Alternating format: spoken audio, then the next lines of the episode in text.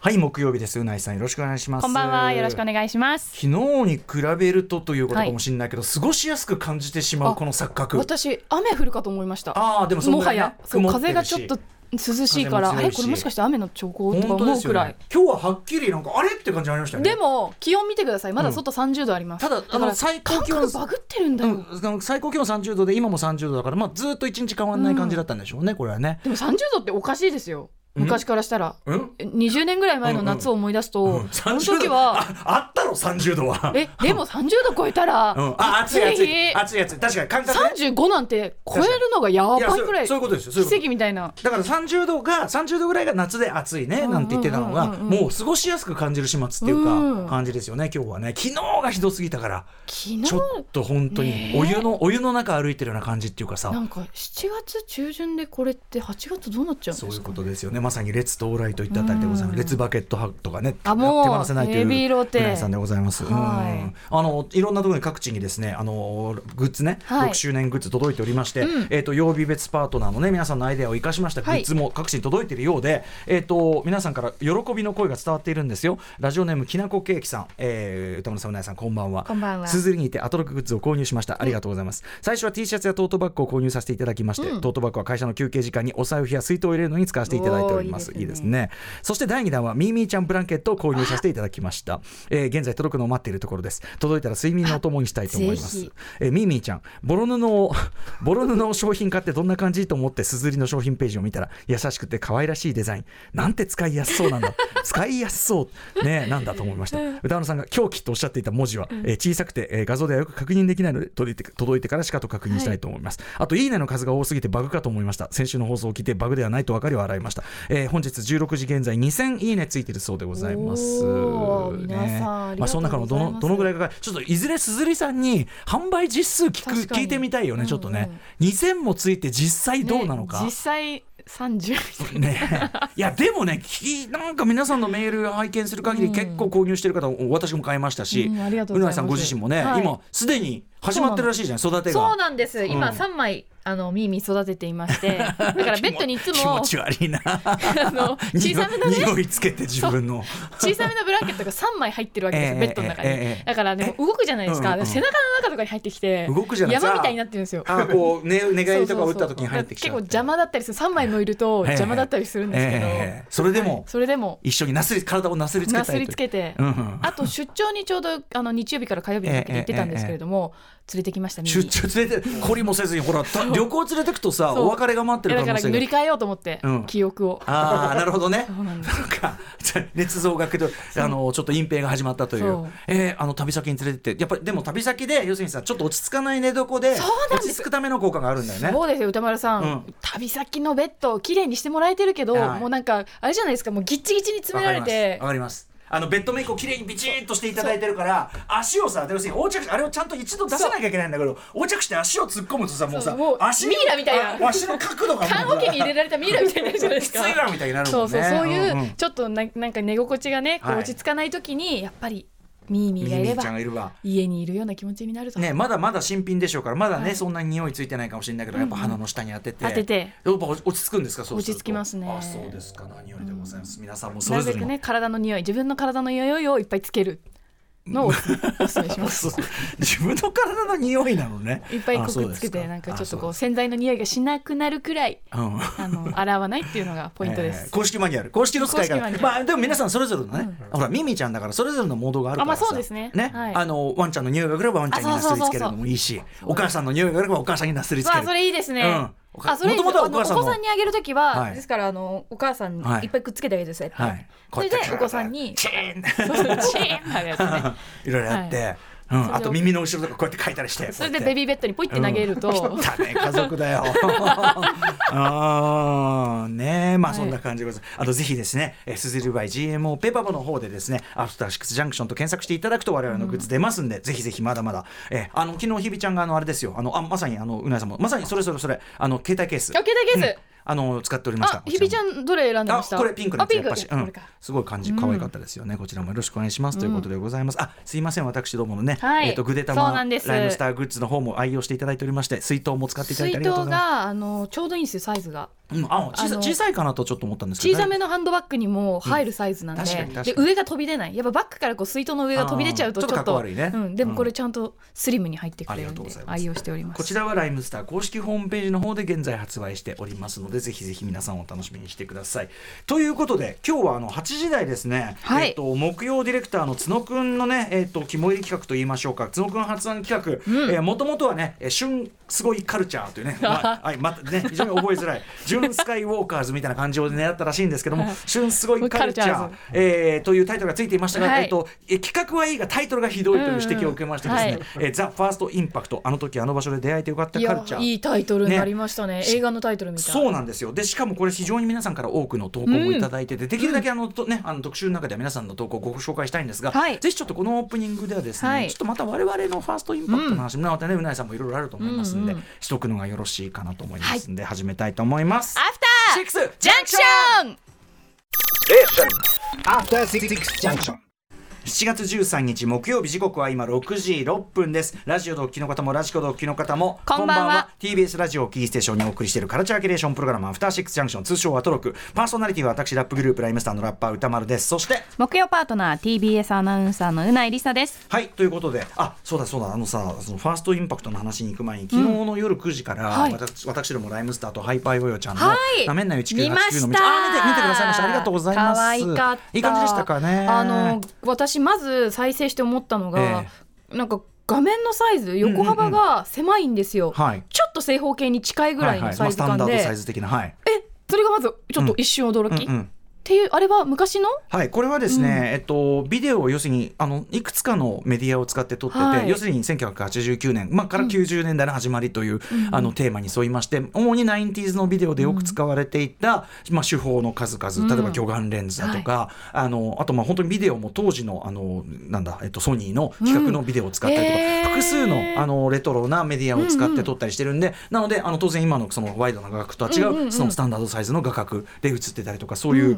まあ、監督が達明君がやっぱそこはやっぱり時代感というのを表現してるあとはやっぱりそうですねあのーなんか花びらが花花デラソウルのそうそうそうアルバムのよくお分かりの通りジャケットですよねそうそういうことですささすがでございます、は1989年3フィートハイライジングがまあ発売された年ということで、まあ、デラソウルのトゥルゴイさん亡くなられちゃったということで、うんそこへの追悼も込めましてそんなオマージュも入っていると、うんあとはその何でしょうかねあとファッション皆さんのあそうね、あのデニムで決めたんですけど、うんあのデニムと足元ティンバーランド黄色いティンバーランドのイエローヌバッグ、あのティンバーランドが流行ったのは厳密には89年よりもうちょいあと923といったあたりですけども、あのまあ 90s な感じということで、うんそのあたりもですねやっていただきますちょっとメールあのお見ていただいてからはいメールもいただいてるんで、DJ タックさん、えー、なめな1989フィーチャリングハイパーヨーヨー、えー曲はアルバムごと発売日に買って聞き込みました何度聞いてもかっこいいと、えー強いて言えばビースティーボーイズっぽさを感じましたハイパーヨーのパンチラインが熱すぎる最高ね、えー最近の曲にありがちな短くてほぼないイントロの曲とは違い、まあ、すぐ始まるのが今流行りだから、うんしっかりと尺のあるイントロとアウトロがあるおかげインでトロがすごい素敵うなんですよねん、いろんな使い方ができそうですっていうか DJ するときに使わせていただきます最高、うんピースってあ DJ たくさんありがとうございます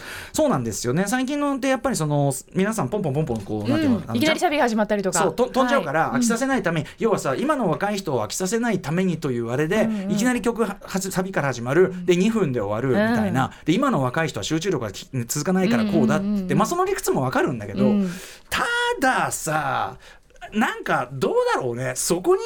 まあ、そこに合わせて作品を作って、で実際にヒットしてるような方もいいけど、んなんかそういう曲だけになってしまうのもどうなのいやというかその通りですうよんでこの曲に関してはやっぱりそれぞれ16小節きっちり己のストーリーを語りきうるんだかいらやあの本もう当にこれ以上コンパクトにできなかったんですよ物語もう振り 5, 返る分半ぐらいあるんですけど、うんもうこれ以上短くできなかったしそれはだから皆さん「ゴッドゴッドファーザーパート2」の構成と言いましたけど「ゴッドファーザーパート2」を短くしろというようなのとね、うんでドア頭にアクションシーン入れろとか言ってるね、はいはいそういうのと同じことで、うんそういうことばっかりを目指すとそれは貧しいんじゃないですか、というようなこともございましてやってみましたぜひ皆さんあのーライムスターの公式 YouTube チャンネルとかねあの見れますんでぜひあのハイパイちゃんのめちゃくちゃキュートな、でかっこいい姿も見れますんねえ素敵ですよみんな、といったあたりでございましてですね、あそれこそ「ザ・ファーストインパクトで言うならばあの、まあ、デラソル特集の時も言いましたけど、その1989年にデラソルのファーストアルバム「3フィート・アイランジ・アンナライジング」が出た時はあーその時の話すごいも良うかっしたもなう本当に新時代始まったし、ああ自由だ表現は自由だっていうか、俺たちにもできるし何でもしていいんだっていう感じみたいなのはやっぱあり、かいすごい開放感がありましたよね。うんという感じで「ザ・ファーストインパクトやろうと思うんですけどうないさんね、はいあのこの企画の話した時まずいの一番で挙げたのはねやはり、えー、とフプァイナルファレンイタスジーテ10ーシ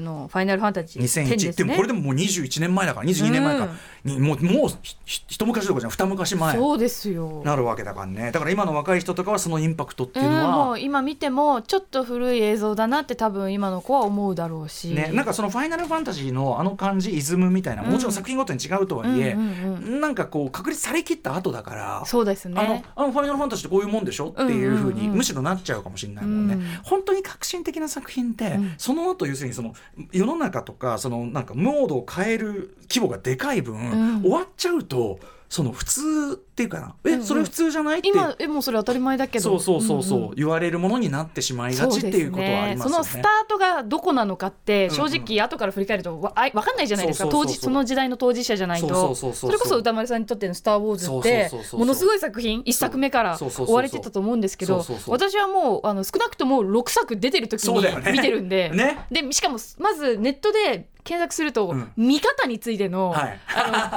あれがいっぱいあるんですよおすすめが。どのどの順番で見るべきそうかあの絶対に1から見ないようにみたいな注意書きとうんうんうんか、うん4から見てくださいみ昔たいな私前のウィークエンドシャフ時代には高橋良樹さんと唱えてたの高橋良樹さんにどの順番で見たらいいですかってメールが来て、うんうんうんえっと456123456456あいや戻れた45612345あなるほどあのワルツみたいなワンツースリ はーいワンツースリー456123 456123なんなら456456456456もう123と789はいいからいやみたいないや789はまだなかったしうんうんうんでその789が出てみれうんばうん123全然良かったじゃんみたい ななるこほどとにもなってんだけどはいねはいそれははいはねいじゃあでもそうだよねだかそらうすでにできそうたなん時です代だからねでそれで言うならねうんこれ後ほど言うと思うけましたけどあの後のこうコーナーの説明の時に1980年1980年といえば帝国のスター・ウォーズ帝国の学習とインディ・ジョーンズも1980年なんですよすごいことですよね81かインディ・ジョーンズは。で、えっと1980年の帝国の逆襲、まあ、その1作目のその要するに1作目というのはエピソード4ですね今でいう、エピソード4はやっぱりねちゃんと1作で完結してるっていうか、最後めでたしめでたしで終わって、ただなんかまあすごくヒットしたことです、えっとルーカスが実はもっと大きい話で続きも本当はありますし、その前もあるんですよみたいなことを言って、で、まあ、大ヒットもしたから、はいまあ、続編が作られるっていうのはまあ予想ついたこと、うんうんでも我々的にはなんかかルーカスは自分で監督しないらしいよとでアーヴィン・カーシュナーっていう自分のまあその師匠筋にあたるじいちゃんに、じじいさんに監督させるらしいよっつって、当時の我々がすればね、でやっぱちょっとえー、それ大丈あ夫続みたいな編大丈夫みたいな大丈夫みたいないろんなその大丈夫みたいな要素はまああった、といっても私まだね小学生なんですけど、はいまあでもすごく映画好きになってたから、うん見に行きましたそれでね劇場えー劇場行きましたよもう初日だっえたか客2層日と目だったかか覚えてますいや覚えてますもうちろょっんと大人子供も結構いるんですかいやもちろんでも大学生とか中心ですからうんうんうねんだからそのなんかあのすごくこう熱気あふれる中でも並んまあ、当時はものすごい並べますから、前の回やってる段階から並べますから、テアトル東京並んでですね今のきねその京橋京橋じゃねえあそこのあのあそこのところですよまあいいやそのとにかくあのテアトル東京とか並んでですね、で見ましたと。はいで当時今みたいにもうインターネットとかも当然ないですから、うんその情報はやっぱりそんなに伝わらないですよね、うんどんな内容かっていのはそうですね皆さんももちろん内緒にしてますしと。うん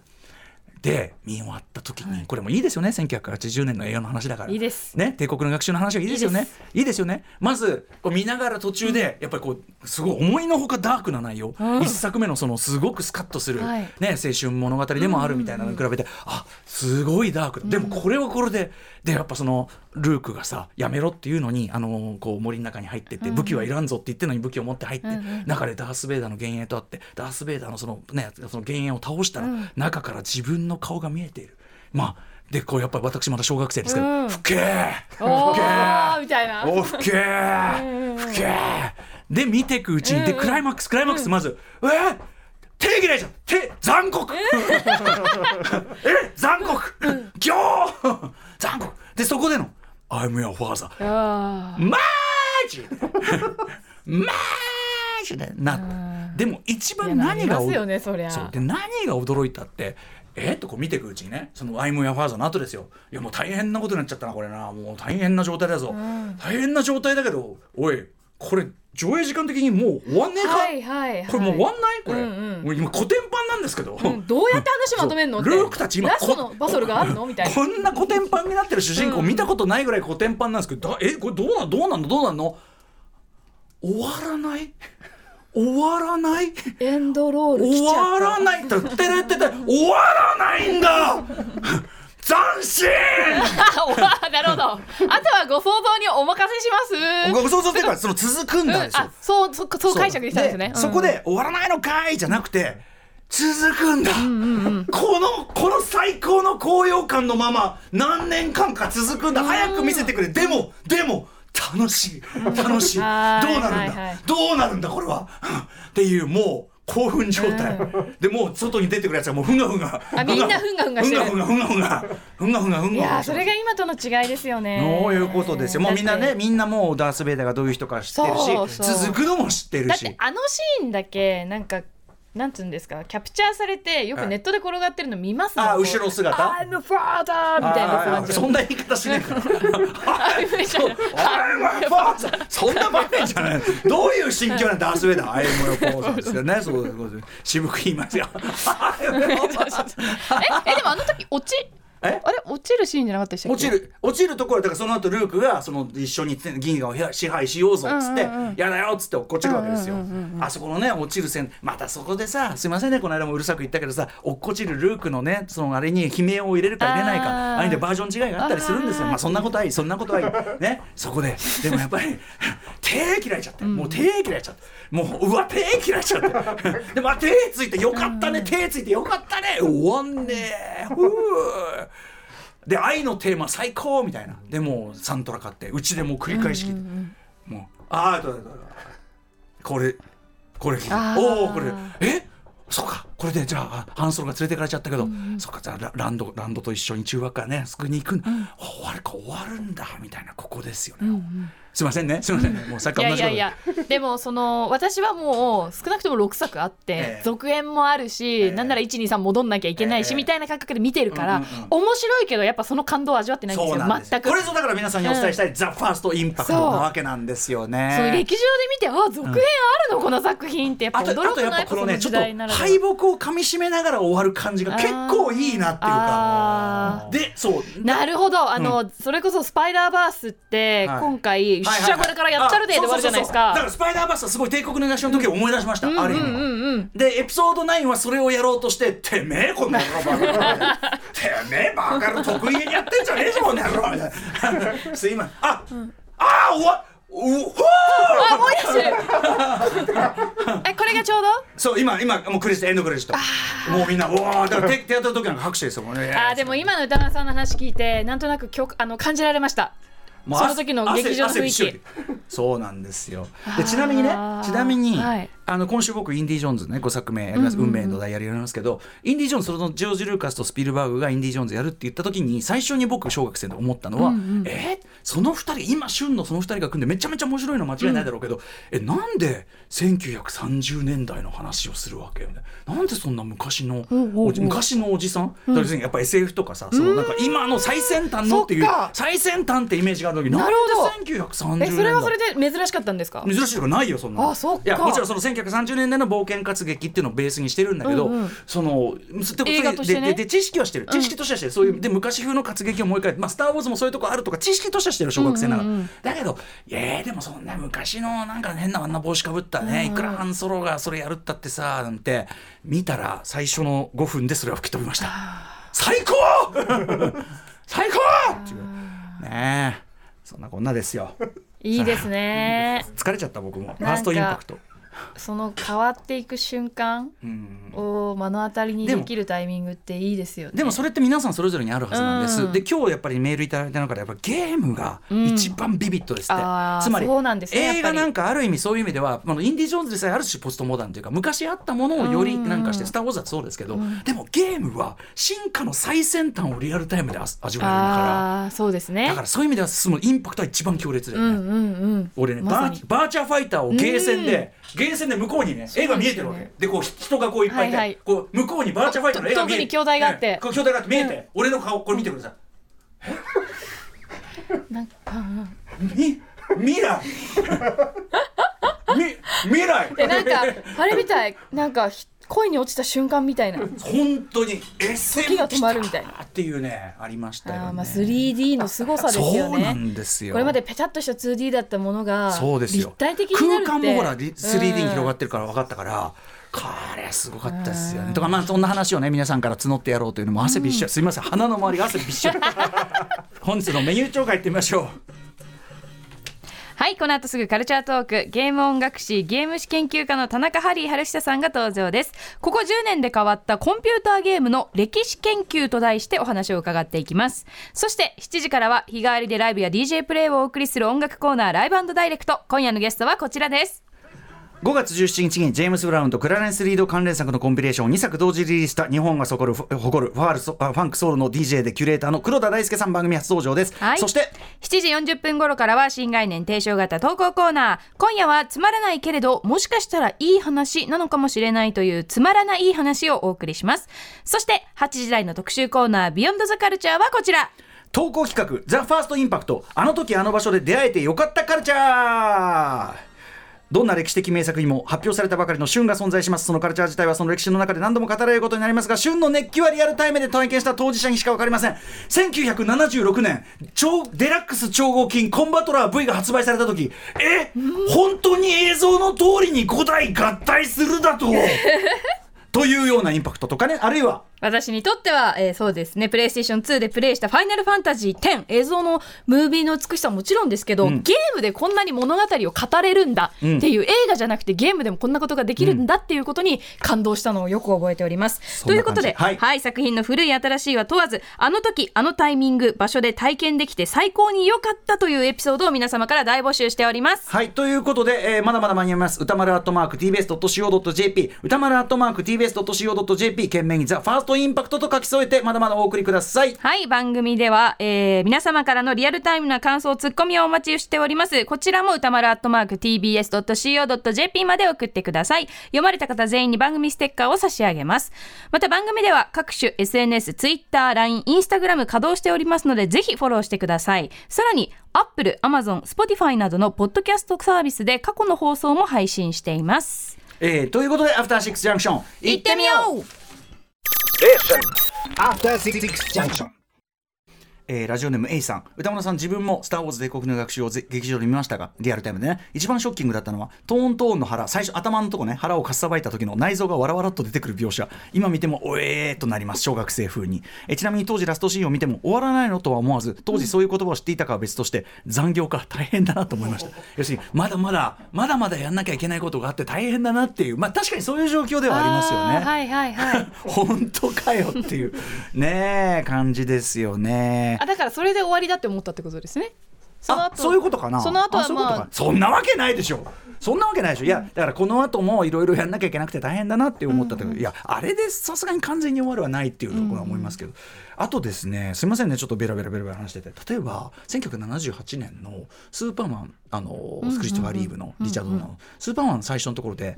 まあすごくシャーンって当時の最新技術の感じでこう立体的にこうキャストの名前とかこうはいはいクリストが出るのね、で満を持して S のマークがでっかくドーンって出てこうパシャーンパッパララーってこうなるんですけど、そこで僕小4だったと思うんだけど、もう見てやっぱりすごいそこでちょっと涙が出ちゃったんですよなんなんで泣いたのかを自分なりにそれ後でこう考えててやっぱり堂々と、要するにスーパーマンって別にその時点でちょっとこう、そんなのやって大丈夫っていうか、ちょっとこう陳腐化したヒーローだったのをもうちょっとダサいくそうらいそうになそっうちゃっ下手てたすりゃダサい、うんでもそれを堂々とその今の技術でそのかっこいいものとして大人のものとしてやりきるっていうそこになんかすごい心底感動してあーでまあ実際スーパーマンはそういう作品だったと思うし、はいみたいなファーストインパクト皆さん楽しみにしてます After Six Junction.